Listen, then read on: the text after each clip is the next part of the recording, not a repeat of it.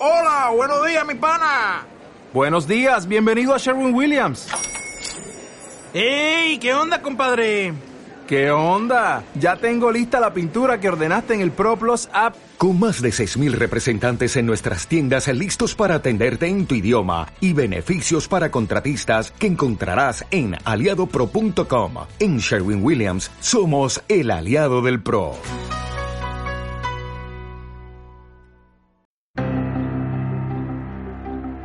Paseo por tu mente con Óscar Aranda.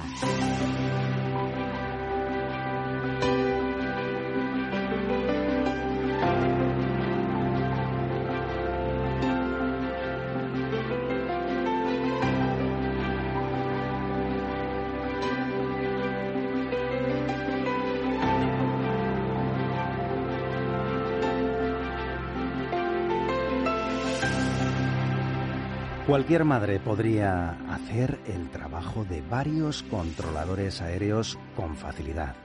No lo digo yo, son palabras de la novelista estadounidense Lisa Halter.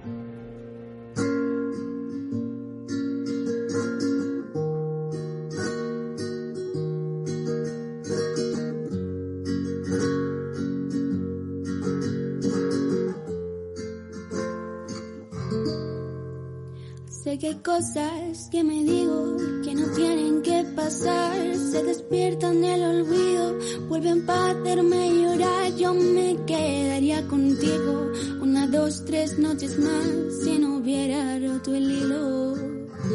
Ojalá volver atrás. Supongo que la experiencia de dar a luz a un hijo es de esas cosas que no te pueden contar. Hay que vivirlo. Te construiré un castillo. Aproximadamente la mitad de los habitantes del planeta, los hombres, tendremos que conformarnos con vivirlo de cerca. Que no sabe caminar.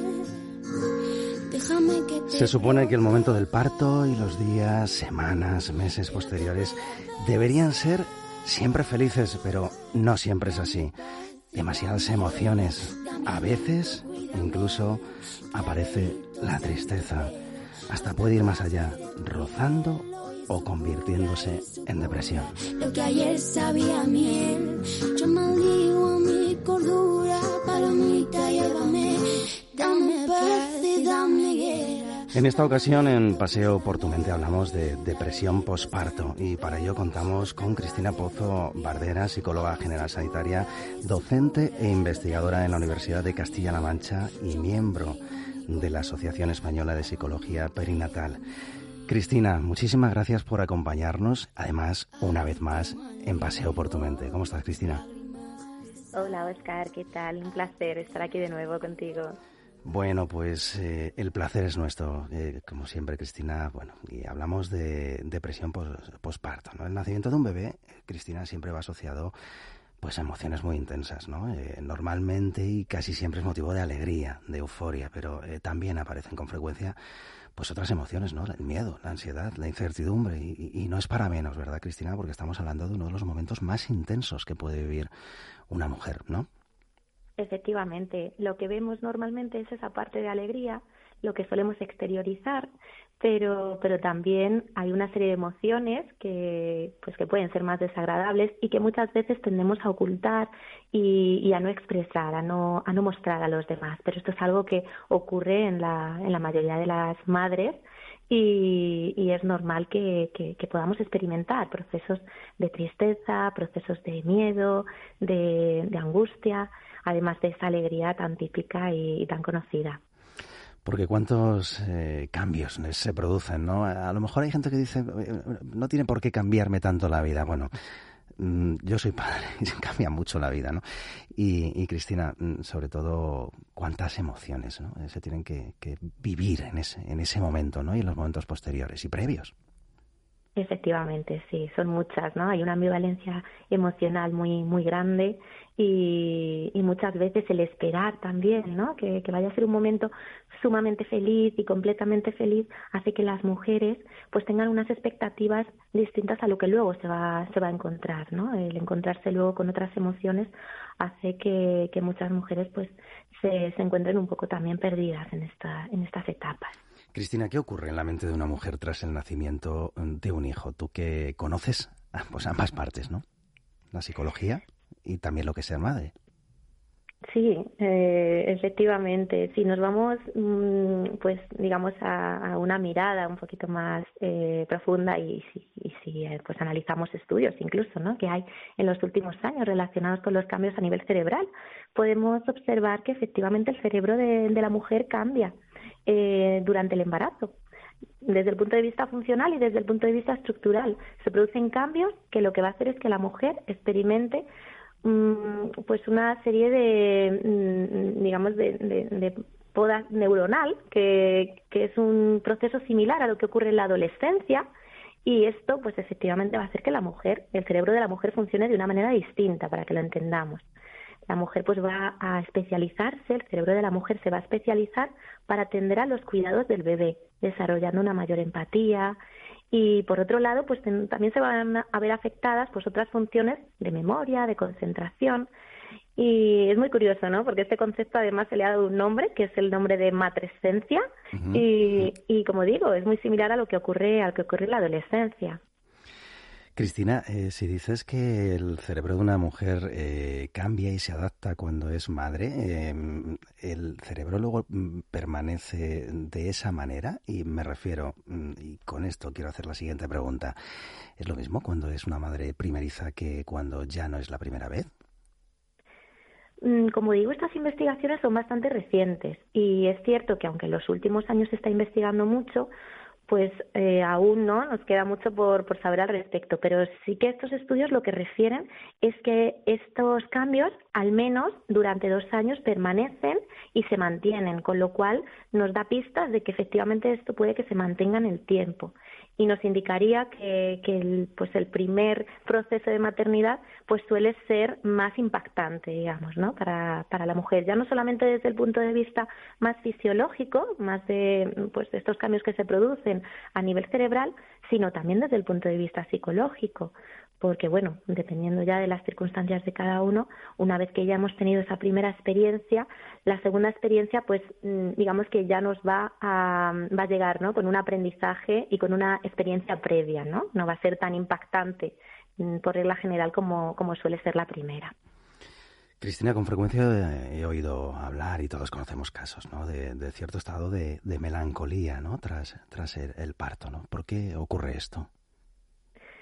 Sí, hasta un 80% de las mujeres mm, experimentan lo que llamamos mm, baby blues, maternity blues, que es un episodio eh, similar a la depresión, pero que dura pocos días y, suele ser de una intensidad más leve, que se produce, pues, no, pues por lo que estamos hablando, ¿no? Desde el punto de vista físico, desde el punto de vista psicológico, por todos los cambios que experimenta la mujer. Mm, sí que mm, va a haber ahí ¿no? una serie de cuestiones relacionadas, dependiendo de, las circunstancias, como decíamos antes, mm, y hay mujeres que a lo mejor lo experimentan ¿no? de una manera pues más intensa y, otras pues a lo mejor si, si se sienten más acompañadas, por ejemplo, que sería un factor preventivo, o, o si sienten que han tenido una mejor experiencia de parto, pues puede que lo, lo vivan de otra manera. Cristina, eh, preparando esta charla, eh, bueno, pues estuve leyendo algunas entrevistas y, bueno, qué, qué, bueno, ¿no? Que, que haya mujeres, eh, bueno, que están de absoluta actualidad, actrices, cantantes y demás, que hablan precisamente de la depresión posparto. No, no, recuerdo quién, si fue Adele o, alguien así, eh, de ese nivel decía que, bueno, em, permíteme, ¿no? Que tenga esta especie de pequeño duelo por lo que era mi vida anterior. Y es que se producen muchos cambios, ¿no? Eh, imagino, eh, Cristina, que cambia la escala, la escala de valores, cambia el centro de atención, cambia casi todo, ¿no? Y, ¿Por qué ocurre esto? ¿Por qué em, esa melancolía y, eso que nos hablabas?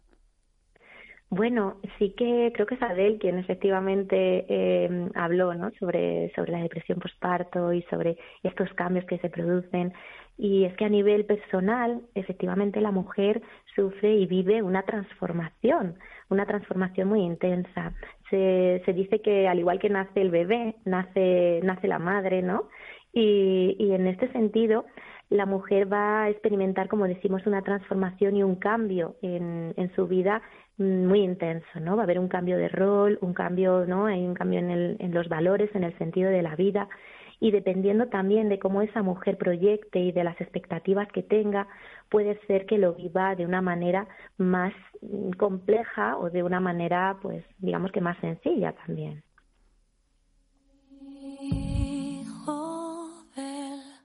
Corazón, deja ya de llorar.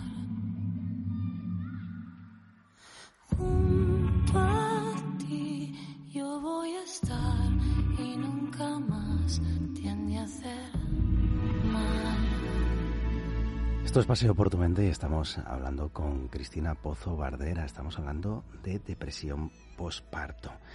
Cristina, a veces todas esas emociones que, que hemos estado hablando pues eh, pueden derivar en algo más, ¿no? En una depresión, lo que se conoce como depresión posparto.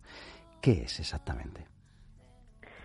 La depresión posparto es un, digamos que un cuadro en el que se presenta una sintomatología eh, depresiva, como puede ser en cualquier otro momento de la vida, pero que efectivamente se va a presentar en un periodo concreto. Que bueno, habría que ver, ¿no? Diferentes autores y manuales, pues incluyen ¿no? una etapa u otra, pero a nivel general podemos entender que es el año posterior al nacimiento del bebé. Sí que va a estar caracterizada como decimos, ¿no? Por síntomas depresivos como pueden ser tristeza, como puede ser apatía, falta de interés, pues también puede ser que aparezcan pensamientos y esto es un, un aspecto eh, fundamental a tener en cuenta, ¿no? Pensamientos eh, relacionados con hacerse daño, quitarse la vida y, y también otros cambios asociados, ¿no? O sea, así que tiene el inicio, digamos, en esta etapa posparto y, aparece en, un, en una de cada, de cada cinco mujeres aproximadamente, ¿no? Demasiado. Menos un 15-20%. Cristina, ¿es similar a lo que entendemos como depresión? Sí, tiene una sintomatología similar, o sea, sería, digamos que un, tipo específico de depresión y aparece, como decimos, en este periodo y que, y que merece una atención especial por esta, por esta cifra, porque efectivamente es un periodo en el que la mujer tiene un mayor riesgo de experimentar esta depresión. Hablemos de causas. Yo por aquí tengo apuntadas varias eh, y queremos que nos cuentes tú, por ejemplo. Me he apuntado eh, partos difíciles. Eh, ¿Puede ser un motivo, una causa? Sí, puede ser, efectivamente está considerado un factor de riesgo de desarrollar depresión el hecho de haber tenido, haber vivenciado un parto difícil, un parto traumático y, y la experiencia de parto eh, va a ser una, un, digamos que un aspecto clave. El hecho de que la mujer tenga pues esta vivencia, digamos, más complicada en ese momento que va a ser tan intenso, porque es un momento muy intenso en la vida de una mujer, es uno de los momentos más intensos de, de su vida, ese momento del parto, pues efectivamente va, va a suponer el hecho de, de poder pues por un lado proteger en el caso de que haya un parto también mm, digamos que, que, le empodere no y que la mujer salga fortalecida del parto con sensación de, de pues digamos de, de, haber podido no traer al mundo a su hijo de haber vivenciado no esta experiencia de una manera eh, bonita y de una manera pues digamos que sencilla y, y, poderosa. Y de la misma forma cuando hay un parto difícil, cuando hay complicaciones, eh, una mirada especial también a cuando hay violencia obstétrica, que es un concepto que, que está ahora muy sobre la mesa y que es importante que, que también le, le demos voz porque es algo que existe y, y, que también hace que las mujeres se, sientan muy muy afectadas después, ¿no? El hecho de no haberse sentido mm, pues en ese momento respetadas, digamos. Eh, también cuando hay una separación del bebé, cuando hay complicaciones o, cuando hay una necesidad, ¿no? De, pues, digamos, de, la unidad de neonatología posterior, todo esto va a hacer que la mujer efectivamente tenga un mayor riesgo de, de sufrir una depresión postparto. Por ejemplo, qué importante, ¿no? En, estos casos, el, apoyo familiar. Tengo apuntadas otras causas, eh, Cristina. Imagino que, pues, que, puede ser tan variadas, ¿no? Pero la dificultad con, la lactancia, causas incluso físicas, ¿no? Porque mm, evidentemente hay falta de sueño. Es un momento de gran debilidad, ¿no? Después de, después de un parto, ¿no? Y, la gran demanda de, del bebé, ¿no? Eh, imagino que todas estas causas eh, se llevan mejor con, con ese apoyo familiar. Qué importante, ¿no? Sí, además el apoyo se considera como, como decimos, un factor protector y fundamental en estos momentos. Igual que el bebé necesita de los cuidados de la madre, la madre también va a necesitar ser cuidada. Como decimos, decíamos antes, nace un bebé, pero también nace una madre. Y lo que nos damos cuenta es que la depresión postparto es más frecuente en las áreas urbanas porque efectivamente la mujer, y no bueno, no solo por esto, pero también porque hay un factor de riesgo que es la soledad las mujeres que viven esta, este posparto solas suelen tener más riesgo de depresión posparto. Así que el, formar grupo, el estar acompañadas, el tener el apoyo de, de, la pareja o de otros familiares va a ser algo que va a prevenir y que va a considerarse un factor preventivo también.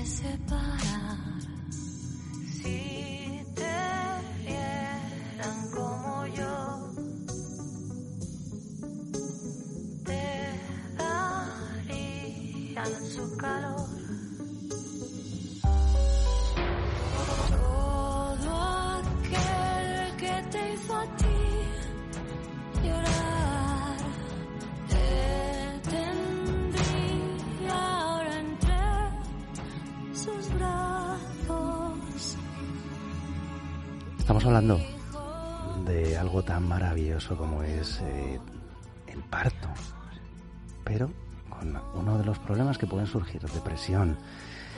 Y, bueno, pues para esclarecer un poquito este tema, estamos hablando con una especialista, con Cristina Pozo Bardera, aquí en Paseo por tu Mente. Cristina, hemos hablado de las causas, pero ¿cuáles eh, son los síntomas? Porque eh, todos podemos estar pensando, ¿no? Asociamos la depresión a la tristeza y demás pero implica otras cosas, por ejemplo, mm, algo tan importante como relacionarse con el bebé. ¿Lo puede dificultar, Cristina? Sí, efectivamente, la relación con el bebé o el vínculo puede verse dañado cuando hay un episodio de depresión posparto. Y esto es algo a tener en cuenta, porque no solamente la madre se va a ver afectada, sino que también puede ser, digamos que, que un riesgo para el bebé el hecho de que no reciba esa atención, se ha observado ¿no? en los bebés que hay pues un desarrollo eh, digamos emocional, psicomotor, cognitivo distinto en algunas ocasiones, ¿no? Cuando la madre ha sufrido depresión postparto. Y, y, es importante que tengamos esa mirada más amplia, esa mirada sistémica en la que tengamos en cuenta a la madre, tengamos en cuenta al bebé y entendamos que durante este durante esta etapa pues van a ser una unidad, ¿no? Lo podamos ver así, como, como esa unidad madre-bebé. Y efectivamente, cuando hay depresión postparto, el vínculo se puede ver dañado y va a ser una situación, como decimos, de riesgo para la madre y también para, para el bebé. Cristina, cuando hablamos con vosotros, con los profesionales de la salud mental, aprendemos cosas eh, como, por ejemplo, ¿no? Alguien que está deprimido no le puedes decir anímate, ¿no? Pero qué difícil tiene que ser en este caso, ¿no? En, el de una madre que acaba de dar a luz y, y, y, bueno, pues eh, tiene estos síntomas que estamos hablando y imagino que en ese momento, pues con más razón todo el mundo, o bueno, creyendo que tienen más razón, eh, pues esa famosa frase de, pero si eres eh, muy feliz, pero mira el hijo que tienes, pero si tienes que estar contenta, lo debe poner incluso más difícil, ¿no, Cristina? Sí, además es uno de los por esas expectativas, por los cuales, ¿no? Que decías. Exacto, por los cuales las, pues la depresión postparto muchas veces está infradiagnosticada. Eh, muchas mujeres no se atreven a compartir cómo se sienten. Cuando lo hacen, efectivamente reciben este tipo de mensajes que si ya pues se suelen eh, dar cuando hay otro tipo de depresión, pues en estos momentos más porque como decimos, o sea, parece que tiene que ser una época en la que solo haya felicidad, en la que si hay si el bebé está sano, pues ya no hay nada más por lo que preocuparse y las mujeres que sufren depresión postparto llegan a sentirse muy culpables, ¿no? Que es otro de los problemas asociados, ¿no? a este a este momento. Culpabilidad e incomprensión, ¿no? Imagino, porque, bueno, y qué bueno, ¿no? Será visibilizar eh, este problema para que una mujer no tenga miedo, porque imagino que existe ese miedo, ¿no? Esa contención de decir, ¿cómo voy a decir que estoy triste si acabo de tener un niño o una niña, ¿no?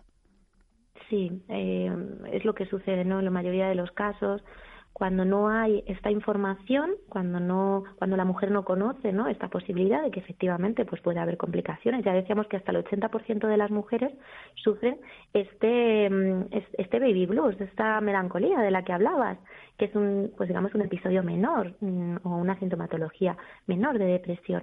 Pero si efectivamente esto no se permite expresarlo, puede ser que se complique y que, y que derive posteriormente en una depresión. Por eso es fundamental que podamos informar a las mujeres de la necesidad de compartir sus emociones, validar sus emociones, que haya apoyo también por parte de familiares, por parte del grupo. Los grupos de madres suele ser un recurso que suele ayudar mucho a las mujeres el, poder conocer ¿no? la experiencia de otras mujeres, de otras madres que están en su misma situación y el tener en cuenta que si esto se, se atiende en un primer momento, pues va a haber menos riesgo de, de, cronicidad posterior o incluso de complicación, ¿no? Porque puede ser que esto se complique y aparezcan otro, otro tipo de dificultades. Cristina, ¿se puede prevenir de algún modo durante el embarazo? ¿Y qué debe hacer una madre que se encuentra en una situación así? Bueno, eh, como decimos, la prevención pues va a estar enfocada por un lado, ¿no? Al, pues, al nivel de apoyo que tiene esa madre, ¿no? El poder tener en cuenta que va a ser una etapa en la que se va a necesitar un apoyo por parte de, la familia, del grupo. Entonces esto ya sería algo a tener en cuenta y aquellas mujeres que a lo mejor se sientan más solas, pues puede, puede ser un buen momento para buscar esos grupos ¿no? de, de madres que haya en su entorno o, o si pues hay ese sentimiento de soledad y de incomprensión, pues efectivamente poder buscar una ayuda en la que en la que pueda haber esa atención a todo lo, a todas las vivencias que, que vayan a tener en esos momentos. El ejercicio físico también puede ser algo que puedan ayudar desde el punto de vista preventivo, una buena alimentación, descanso y, y el poder pues también recibir una, una educación maternal también en este sentido para desmitificar todo lo que mmm, pues estamos estamos hablando también, ¿no? El hecho de, de que tenga que haber única y exclusivamente felicidad en esta etapa y entender que puede pueden suceder otras cosas. ¿Cómo deben actuar los familiares y amigos, el entorno cercano? Como decimos, apoyando, validando y atendiendo a, a todo aquello que, que, vaya verbalizando la mujer y no verbalizando, porque muchas veces no va a haber esa capacidad para verbalizar y desde el punto de vista de los familiares se puede atender a, a aquellas vivencias que la mujer tenga, aquellas necesidades, ¿no? Entender que la mujer va a tener unas necesidades especiales en esta etapa, si verbaliza esa tristeza, acompañarla, escucharla, validarla, si vemos que efectivamente esto se complica, pues animándole a buscar ayuda, entendiendo que es algo que puede suceder en estos momentos y, comprendiendo que, que, no tiene por qué ser un problema en sí mismo el hecho de necesitar ayuda o de buscar ayuda profesional. Hijo mío, mi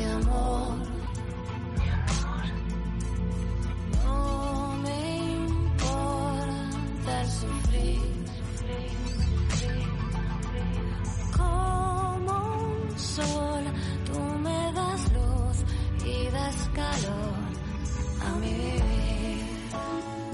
Continuamos hablando con Cristina Pozo Bardera. Eh, Cristina, eh, ¿es algo que se cura con el tiempo o hay que acudir rápidamente a un profesional cuando vemos que se puede complicar este tema?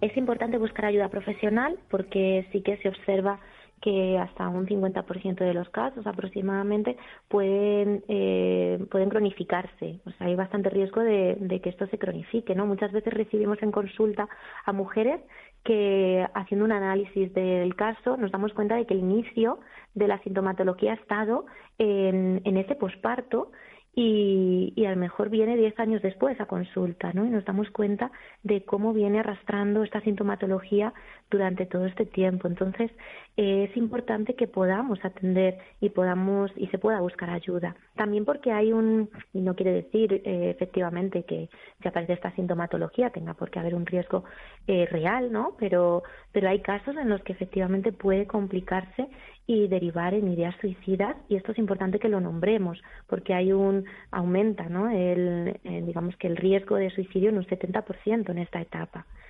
es importante que esto lo tengamos en cuenta para entender la importancia de la salud mental materna no digamos que el suicidio es la principal el principal la principal causa de muerte eh, de las mujeres en el posparto en el primer año Cristina, tengo una curiosidad eh, para ir finalizando y es, eh, ¿te has encontrado o puede ocurrir? ¿Le puede ocurrir también a los papás? Sí, eh, si a las mujeres les cuesta expresarlo, pues puede que a los padres les cueste les cueste más todavía, porque es algo que está mucho más invisibilizado. Pero, pero efectivamente también es algo que, que les puede suceder a los padres algunos estudios indican que hasta, un, bueno, aproximadamente un 10%, alguno, uno de los estudios eh, de, hace unos años. Y lo que sucede es que, pues quizás la expresión o, o la sintomatología suele ser distinta, pues puede ser que se exprese a través de mayor agresividad o, con una sintomatología de mayor irritación. Mm, pero, pero efectivamente es algo que también puede sucederle a los padres, porque también los padres viven cambios y los padres también se transforman en esta etapa.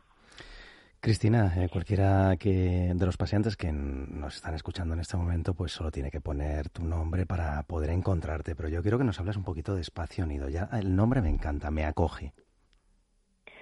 Sí, la verdad es que eh, el inicio ¿no? de Espacio Nido pues, fue el poder, ¿no? crear un espacio para, para unir a, a, familias, a madres, a padres, para compartir y poder atender ¿no? las, pues, las necesidades que aparezcan en estos procesos.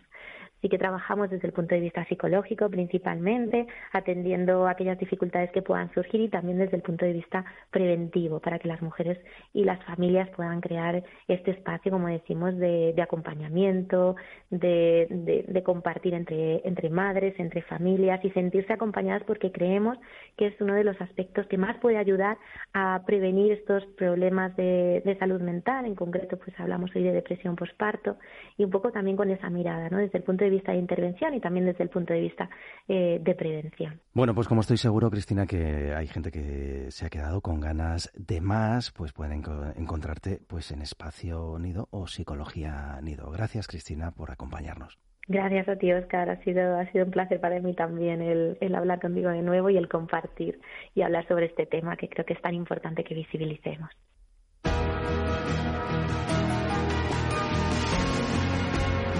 Paseo por tu mente con Óscar Aranda.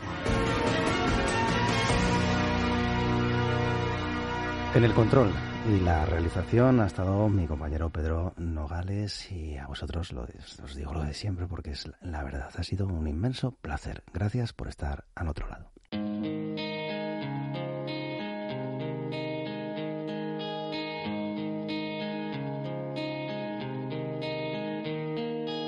First thing that you'll notice is some separation from each other. Yes, it's a lie we've been believing since time immemorial.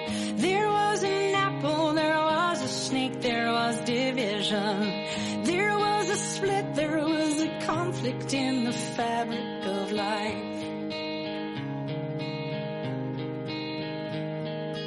One became two.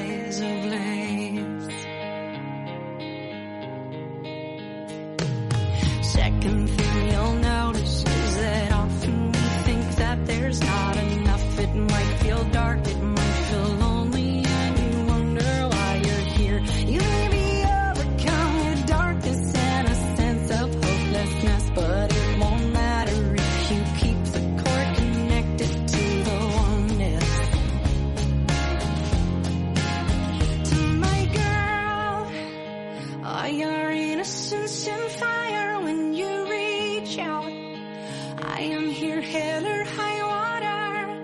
This nest is never going away. My mission is to keep the light.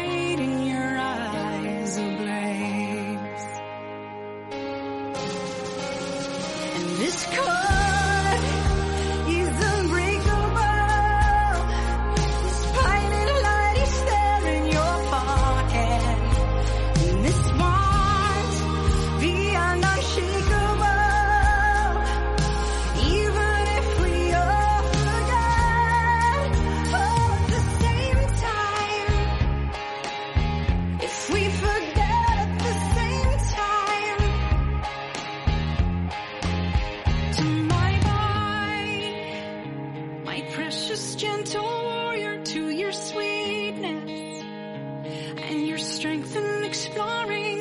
May this bond stay with you through.